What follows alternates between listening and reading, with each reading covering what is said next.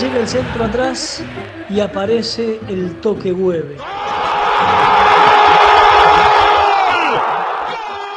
Un preciso y sensible pase al recuerdo.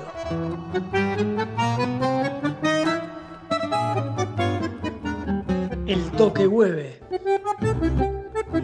jefe espiritual del movimiento. Las barricadas del. El Tula Gol de Belgrano de Cabrera.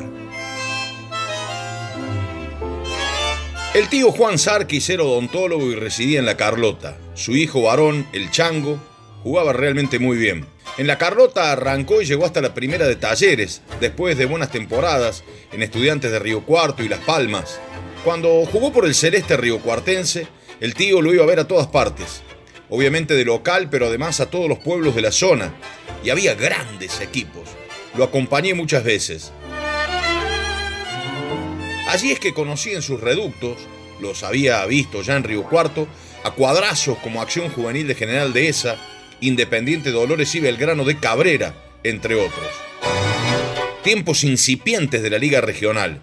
Y si Independiente Dolores tenía en la lámina de esos tiempos a Cuellar, Aliendro, Nazor y Nahuaki como estandartes de los 60, Belgrano ponía a la dupla Pirro y Curioni como cartas bravas. Pocos presumían que varios de esos jugadores ligueros llegarían al fútbol grande de AFA. Uno de ellos fue Hugo Alberto Curioni, Goleador implacable en donde jugó e ídolo en Boca en los comienzos de los 70. Curioni, ¿qué edad tiene usted? Bueno, 23 años. ¿Qué jugador argentino admira más? Bueno, siempre miré a Hermindo. Él y Elías Artime por la visión de gol, todo eso, siempre que está al frente, ¿no? Algunos datos de esos años. Debutó en Belgrano de Cabrera el 16 de abril de 1966. Belgrano 3, Roncedo 1.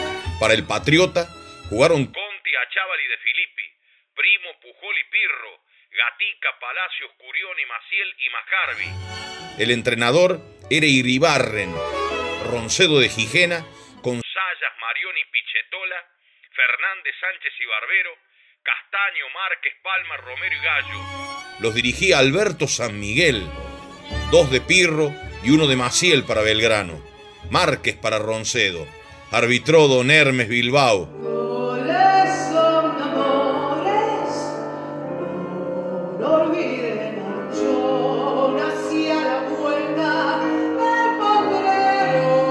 Su primer gol, el de Curioni, lo hizo el primero de mayo ante Acción Juvenil al arquero Fuentes, 1 a 0 en Cabrera, arbitraje de don Pedro Alanís. En la temporada 1967, con los datos a mano de los genios de Altoque Deportes, Hugo Curioni fue el máximo goleador de la categoría con 18 goles, 18 goles, seguido de Miguel Laciar y Francisco Perchelo, de Estudiantes, con 15 y 12 respectivamente. El 20 de octubre de 1967 le dijo al diario La Calle sobre el jugador que mejor lo marcó. El veterano José Lucas Rivero, de Independiente Dolores. Me esperó siempre en el área. Nunca lo pude sacar. Del mejor arquero que enfrentó. Hay uno a quien nunca pude vencer. Guagliardi, de Roncedo. Me atajó los tiros más difíciles. ¿Cuál fue el mejor gol de la temporada? Le preguntaron. Fue el que le hice a Moreira de Banda Norte. Un centro de Roque y yo entré con todo cabeceando un rincón. Todos se quedaron mirando por dónde había entrado a conectar el centro. Eso sucedió en la segunda rueda y en cancha de Banda Norte. ¿Quién era el mejor jugador en su puesto? No dudó. El tanque Nazor, un jugador sin egoísmos y que sabía jugar. ¿Y un ídolo del fútbol nacional le preguntaron? Daniel Willington. Realizó las mejores jugadas que vi en mi vida.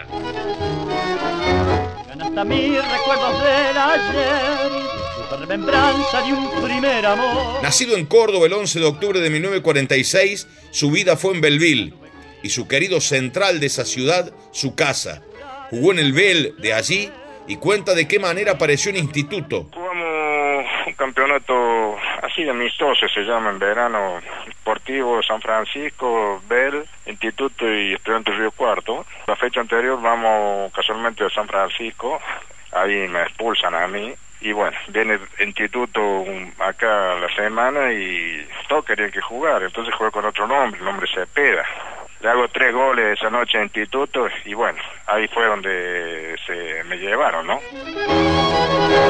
Y en esa época, Pedrales, que era un dirigente de instituto que trabajaba en una empresa haciendo la ruta a Sintra, dijo, pero si ese es Curioni, ¿qué va a hacer Cepeda? La madre le da de comer a 20 empleados míos. Cosas que tiene el fútbol. Y fue a la gloria. Y le llegó Boca, después de romperla en instituto. Entre humildes casitas de madera nació este club, nuestro gran club de la Ribera. Boca venía de salir campeón en el año 69, van a jugar un amistoso con Instituto a fin de noviembre. Yo estuve ese día y la verdad, jugué 20 minutos en un muy buen nivel, con situaciones de gol. Me pegaron bastante y en una fue una patada del cachín blanco, por la cual me llevaron al hospital pensando que me había roto toda la rodilla, pero solo fue un golpe muy fuerte. Cuando llego al club, a las dos horas, el presidente de instituto me dice, te compró Boca. ¿Cómo le digo al presidente? Le digo, estás jodiendo. Pero resulta que Di Stefano le había dicho a Alberto Armando, por entonces presidente de Boca, compren ese flaco. Y así fue el pase mío a Boca. Las negociaciones duraron 15 minutos, no más. Todas declaraciones del 2010 al colega César Villarroel de Belville. Boca Juniors necesita un delantero central por la lesión de Novelo y está buscando precisamente lograrlo. Y Curione es uno de los elementos que se han visto y están dentro de las posibilidades de ser contratados. Boca Junior, Boca Junior, mereces esta canción. Debutó en Boca en la Copa Libertadores del 70, en La Paz ante el Bolívar y metió un gol para la victoria Ceneice 3 a 2. Los otros los marcó Ángel Clemente Rojas. Boca, dale boca. En AFA, debuta en Boca el 22 de marzo en el Metropolitano ganado por Independiente. Boca le gana a Chacarita 2 a 0 con goles de La Rosa y Koch y esta formación. Roma, Suñé, Abel Pérez, Roger y Marzolini, luego Novelo, Savoy, Madurga y Orlando Medina, La Rosa, luego Koch, Curión y Peña. Ambos, Boca y Chaca, habían sido campeones el año anterior. de Boca es el grito ardiente de la gente. Su primer gol lo hizo a la fecha siguiente a los Andes. El arquero era Barbosa, en triunfo 2 a 1 de visitante. El otro gol Madurga y descontó Cabaleiro para el equipo de Lomas de Zamora. Hacer el reportaje de la famosa revista Así Boca. ¿Hincha de quién? De River. Me pongo, me dijo, lo pongo, es el pero ahí está claro. Le digo, si no, no me lo pregunté.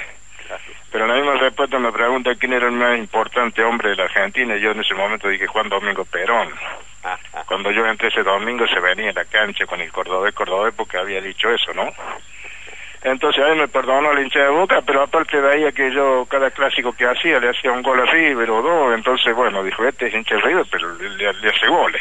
de Boca fincando sus posibilidades en el contraataque y en la disparada de T. Curioni que allí está. Tirar, tiró.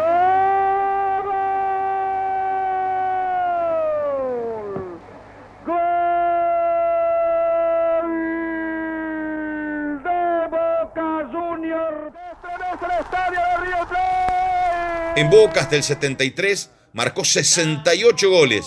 Ganó con el Club de la Ribera el Nacional 70 en la final ante Rosario Central.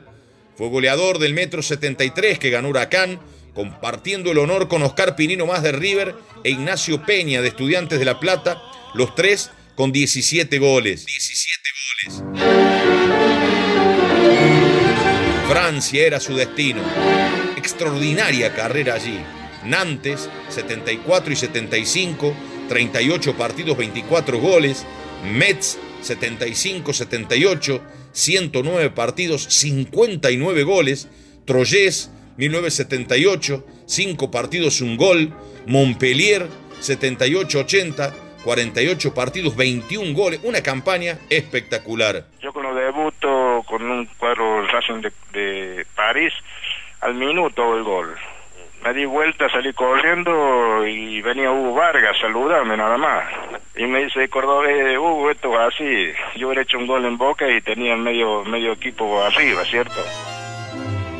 Volvería al país para jugar en el ascenso por gimnasia en el 80-81, marcando 10 goles. Pasó otra vez por instituto y en el 85 formó un buen Bel de Belville. En la disparada de Pia Curioni que allí está. Tirar, tiró. En su carrera convirtió 184 goles en 371 partidos. Jugó en la Argentina también en Firpo de San Marcos Sud y Sport de Cañada de Gómez. El Tula Hugo Curioni. Lo que pasaba cerca de él en el área lo metía adentro. Y fue de la Liga Regional de Río Cuarto, en el viejo y glorioso Belgrano de Cabrera. Fue una producción de la Cooperativa de Trabajo Al Toque, FM Maradó y Radio Universidad Nacional de Río Cuarto.